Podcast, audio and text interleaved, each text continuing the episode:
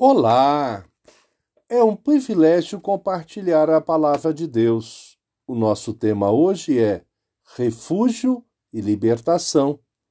No Salmo 7, verso 1, lemos: Senhor meu Deus, em ti me refugio. Salva-me de todos os que me perseguem e livra-me. Refúgio e libertação, conforme o dicionário online de português disse refúgio, lugar que alguém procura para fugir ou para se livrar de um perigo, abrigo.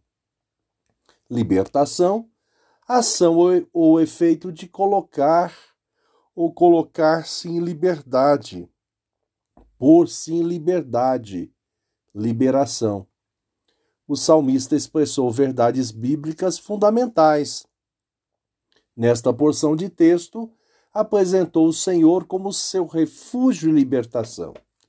Sentia-se seguro diante de ameaças e perseguições de seus inimigos. O reinado de Davi foi turbulento, perseguido desde a sua unção.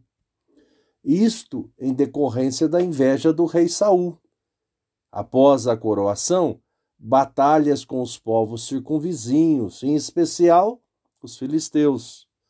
Lutas familiares também o acometeram, mas, sobretudo, em todas as circunstâncias, recorreu à proteção do Deus eterno, quem o chamara quando pastoreava o rebanho de seu pai, Jessé. Vários versos deste salmo elucidam isto.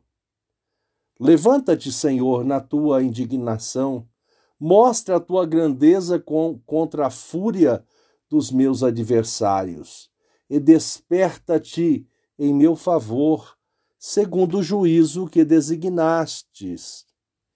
O Senhor julga os povos, julga-me, Senhor, segundo a minha justiça e segundo a integridade que há em mim.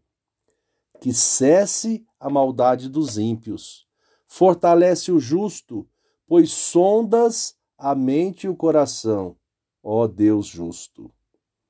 Em nossas lutas pessoais, à semelhança de Davi, podemos encontrar no Deus eterno o nosso refúgio e libertação e afirmar: Eu, porém, louvarei o Senhor, segundo a sua justiça, e cantarei louvores ao nome do Senhor Altíssimo.